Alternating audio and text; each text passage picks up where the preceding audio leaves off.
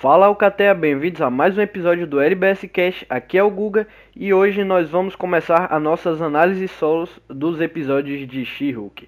Antes de começar, já segue a gente em todas as redes sociais, Instagram, TikTok e Twitter, arroba LBSiberianos. E acompanhe aqui essa nossa análise, assim como o Miss Marvel, nós vamos trazer de cada episódio, provavelmente que vai ter uns 9 episódios. E no final nós vamos trazer um episódio completo, com mais de uma hora, com os, os integrantes do LBS. Então já acompanhe aí e vamos aqui começar a nossa análise sobre esse primeiro episódio de She-Hulk. Então finalmente chegou a série onde todos estavam esperando mais uma série da Marvel no Disney Plus.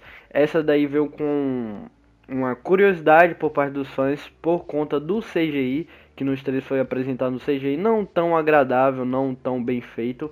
E todo mundo estava esperando para ver se quando chegasse a série ia, ia melhorar esse CGI e se ia ficar no nível que a Marvel promete com as séries serem no nível de produções de filmes. É, para começar aqui, eu já vou deixar claro que eu não quero é, fazer visualização em cima de CGI, ao contrário de muita gente, muita gente que bate na tecla do CGI porque é o que dá view. Se você fala do CGI, a galera vai ver. Então, se você criticar o CGI, a galera já vai saber porque o que define a série da She-Hulk é o CGI. Todo mundo só fala CGI, CGI. Ninguém quer analisar a história, todo mundo só quer analisar os efeitos especiais. Todo mundo virou sommelier de CGI agora. Então eu não vou fazer isso. Sim, um momento desse episódio eu vou comentar o que eu achei. Mas o meu foco não é isso, meu foco é a história e como a série tá, é, tá aparecendo nesse início, né? Porque é, os criadores de conteúdos grandes já é, consolidados no, no, na internet já, recebe, já receberam não, foram ao cinema assistir os quatro primeiros episódios de She-Hulk, então já sabem muita coisa, eu não.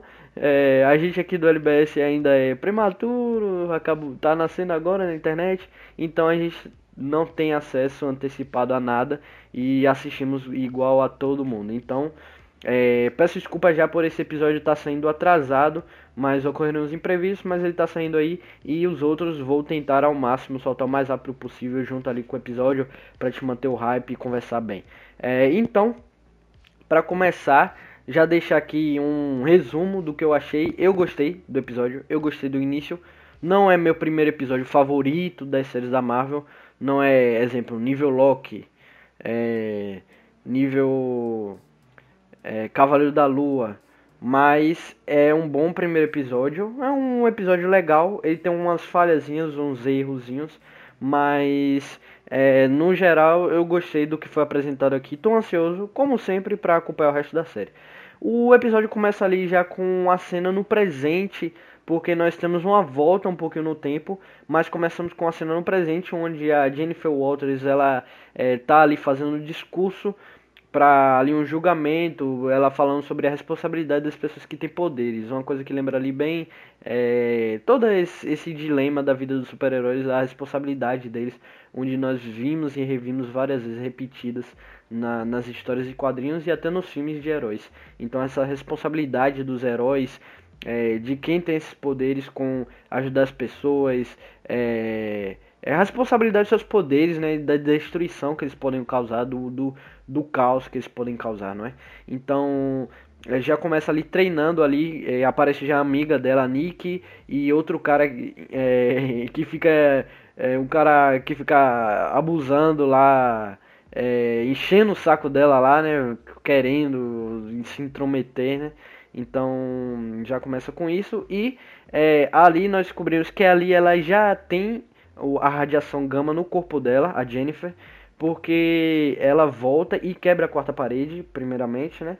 É uma coisa bem Deadpool, mas isso é original da She-Hulk, primeiro que o Deadpool. Então, é, tá bem fiel aos quadrinhos. Ela já quebra a quarta parede e fala assim: é, Eu sou que ela é a She-Hulk e que ela vai contar a história. Então, achei bem legal esse modelo deles voltarem para contar a origem dela. Não ficou maçante, ficou bem feito. E eles contaram até bem rápido esse episódio e toda a série vai ter episódios curtos. Mais curtos, né? Não são episódios curtos, muito curtos, mas é mais numa pegada WandaVision. Então, 20 e poucos minutinhos ali A Marvel, se eu não me engano, deu 38 minutos no total, mas ali se tira 10 minutos de crédito, porque os créditos do Disney Plus são bizarramente desnecessários de grandes. Mas é, temos ali uma minutagem ali de créditos, então temos 20 e poucos, 25 minutos de episódio.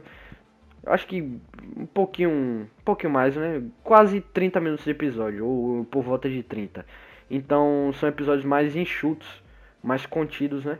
E a série focada no humor. É, já dando essa situada no que vai ser a série, né? Ela fala ali sobre ser uma série de advogados. E a gente sabe muito bem que isso vai mesclar com a vida de super-herói. E particularmente eu estava muito ansioso para ver como ia, eles iam trabalhando essa questão da origem dela. Eles fizeram ali de uma forma bem prática, bem resumida, não perderam muito tempo. O que o MCU é expert em fazer é resumir e simplificar a origem de todo super-herói e às vezes até cortar, como né, no caso do Homem-Aranha, como eles falaram o Quarteto Fantástico, que eles não vão contar a origem, porque já são origens manjadas. A She-Hulk é uma personagem assim B da Marvel, e pro cinema ela é estreante, para as telonas, né, séries e filmes ela é estreante. Então vale a pena contar a origem, mas mesmo assim a Marvel deu uma simplificada. É, ali nós vemos ele, é, a Jane e o Bruce numa viagem de carro, né? Eles estão fazendo a viagem. Pra quem não sabe, eles são primos, são da mesma família, né? E é, estão saindo numa viagem de carro. E o Bruce está contando ali sobre a questão dele estar tá transformado na forma humana dele né? Porque ele apareceu em Shang-Chi com uma forma humana e todo mundo ficou na dúvida, ué, agora ele é o professor Hulk, ele tem controle da raiva dele, da personalidade e ele consegue mesclar os melhores, o melhor dos dois mundos, que é o professor Hulk, que é a força do Hulk, o, é, o, o, o físico do Hulk, né, a resistência é, toda a capacidade que o Hulk tem com a inteligência e o raciocínio do Bruce, né? Então ele juntou o melhor dos dois. É, mas é, ele aparece ali no Shang-Chi como uma forma humana, a gente ficou na dúvida porque já que ele conseguiu conciliar esses dois e era a melhor forma possível dele. Ele explica que Ali ele estava na forma humana através de um inibidor que estava no braço dele, que até aparece no Shang-Chi, mas aqui ele mostra com detalhes. Um inibidor que deixa ele na forma humana e isso para curar o braço dele, que estava o braço machucado do estalo que ele deu em Ultimato, para poder trazer os blipados de volta, né? Quando ele é, coloca a manopla do infinito e o braço dele fica todo destruído por causa do estalo, do poder das joias, né? A, a energia das joias que danificaram muito o braço dele. E por alguma ciência da Marvel, ele tá na forma humana, ele conseguiria se recuperar melhor do braço. Então ele usa aquele inibidor, então eles já explicam é, aquela questão. A, a série já dá uma situada nessa parte do humor da série. É, a série dá uma situada no humor da série, legal. É, dá um, uma situada no humor onde temos a, a Jennifer é, o, o, tempo todo na série brincando sobre a virgindade do Steve Rogers. Então, Ali ela faz toda a teoria dela, que no final temos uma cena pós-crédito onde dá mais uma brincada com isso, mas a gente já vê que essa série tem um humor mais adulto, um humor mais é, não tão infantil, então ela vai lidar com questões de relacionamentos, questão de vida adulta, tudo isso. Então é, dá umas pitadas de humor nesse primeiro episódio, não é tão escrachado, mas já dá um, um, um tom da série. É, ali em seguida nós vemos o, uma nave sacariana que, que apareceu nos três, todo mundo ficou é, teorizando, especulando muito sobre isso, e essa nave acaba é, atrapalhando ali o caminho deles, eles viram o carro, sai da encosta, né, capota o carro, acontece, acontecendo um acidente que ali traria é, a transformação da She-Hulk. E depois do acidente, o inibidor do Bruce quebra, e ele tem um corte no braço, e aí é, quando a Jane vai tira ele do carro para poder ajudar ele, acaba respingando o sangue dele no corte dela e assim transformando ela, o que faz remete a gente ao Incrível Hulk, o filme que muitas pessoas temem em dizer que não é do MCU, ah, porque não é o mesmo ator, ah, porque não faz conexão com nenhum outro filme. E temam dizer e ignoram todas as conexões que o filme faz com o MCU e que o MCU faz com o filme. Não é que nem agentes da Shield, não é que nem as séries da Netflix que fazem conexão com o MCU, mas o MCU ignora eles completamente. Aqui no Incrível Hulk, O, o filme tem várias conexões com os, o universo e o universo retorna ao filme diretamente.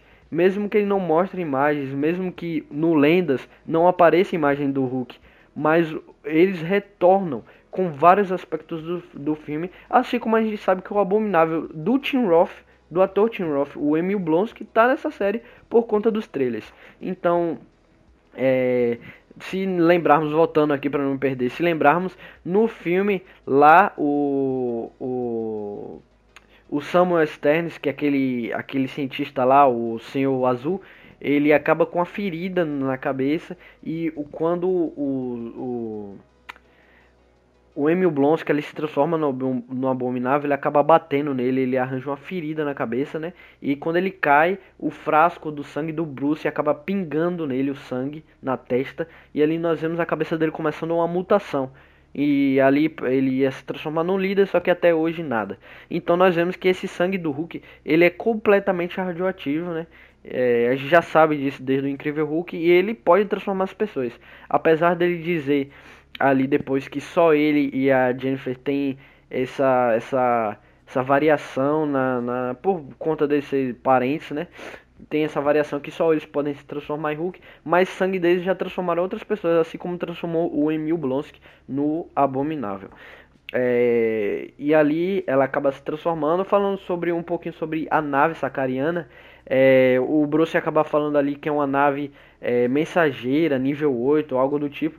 E a teoria da galera foi que ali seria o Scar, o filho do Hulk, que estaria indo atrás dele com alguma informação, com alguma coisa, e seria uma, uma plantação para o futuro do, do, do mundinho do Hulk solo, né? O filme protagonizado pelo Hulk, que desde 2008 nós não temos nenhum por conta dos direitos do Hulk estarem com a Universal, só que temos aí rumores que esses direitos vão voltar para Disney, para Marvel aí é, ano que vem ou nesses próximos anos aí, nesse próximo tempo, e a Marvel estaria é, é, planejando iniciar a produção de um filme do Hulk, especialmente o World War Hulk, o Guerra Mundial Hulk, Hulk contra o Mundo, tanto faz é, trazer um filme desse, né, onde o Hulk ia protagonizar e tudo mais, seria um novo filme solo do Hulk, e eles estariam começando aí a plantar, fazer, é, plantar essas coisinhas aí com é, essa nave sacariana.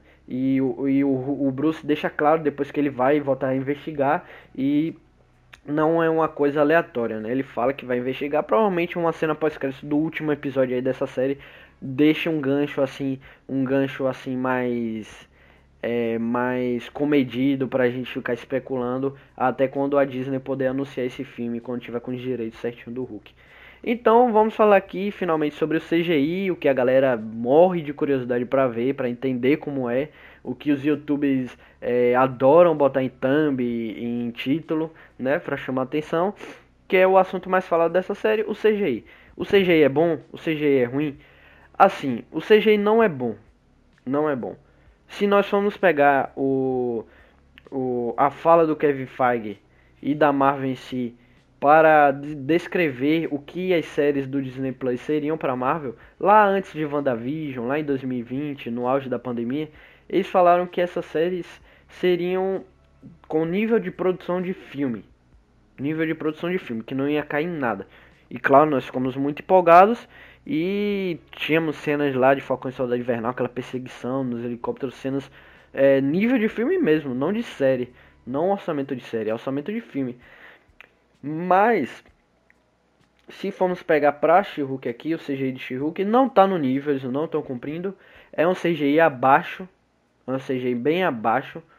É, a série, ela até esse episódio é mais focado na parte da ilha na ilha lá do a ilha lá do Bruce, né? Então fica só eles dois, dois personagens CGI num ambiente inóspito.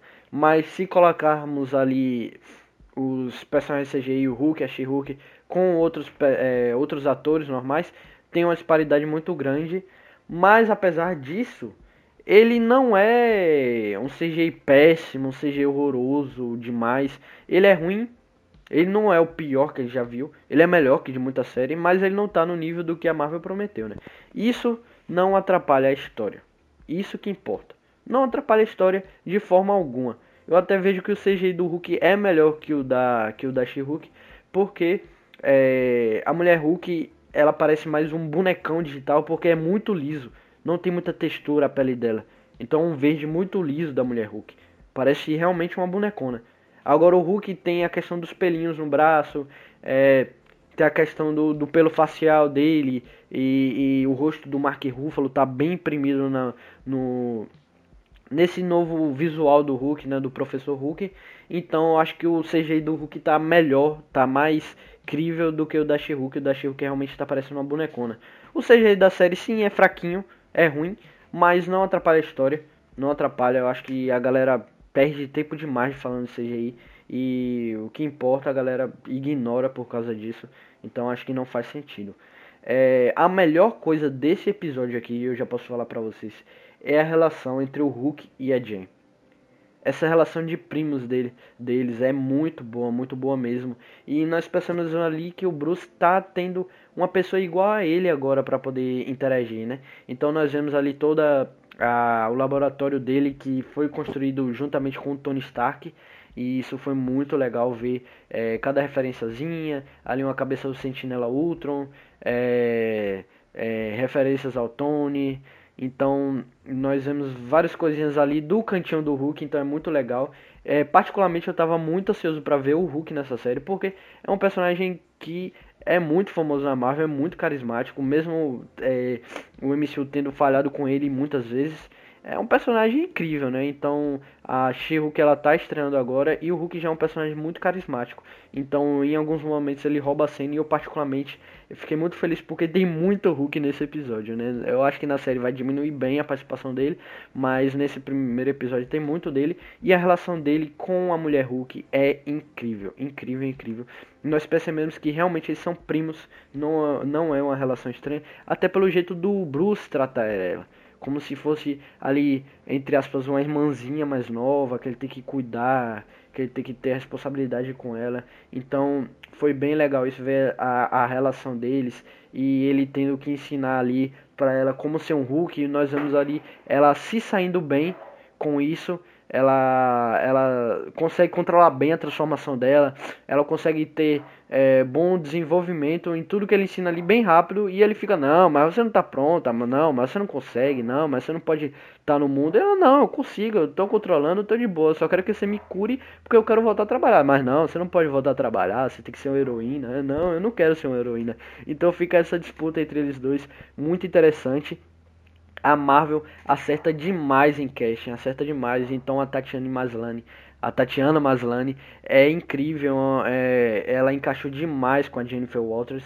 e a She-Hulk também, né? A personalidade dela tá muito boa da personagem e mais um acerto da Marvel e a relação dela com o Hulk agregou demais. Ela estreou agora e já tá combinando perfeito com o personagem deles, né? E eles acabam ali tendo atriz porque o Hulk tá super protetor demais né? e ele quer é, prender ela no, no laboratório dele, mas ela quer voltar à vida dela normal. Então eles acabam brigando ali. Temos uma briga muito legal entre o Hulk e a She-Hulk.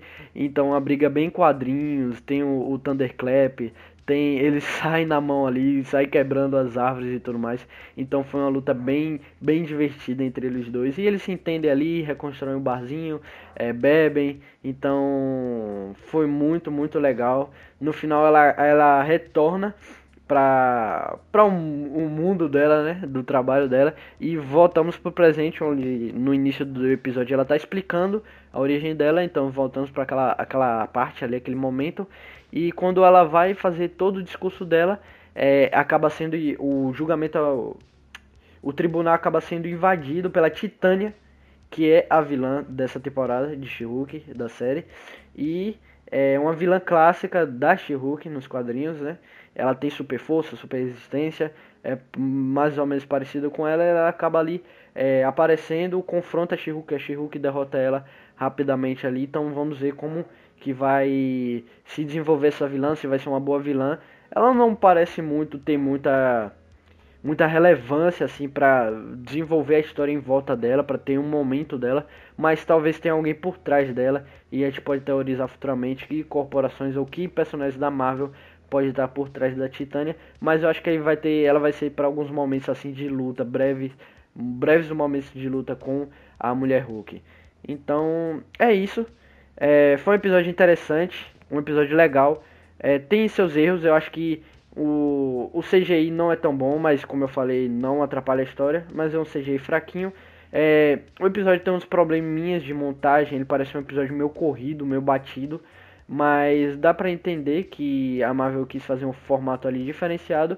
E na questão do humor também, eles não se aprofundaram demais. Eles tentaram ali com uma coisa ou outra no humor, humor adulto. Até no final tem a cena pós-crédito que é, ali ela continua falando sobre a virgindade do Steve e o Hulk fala que não.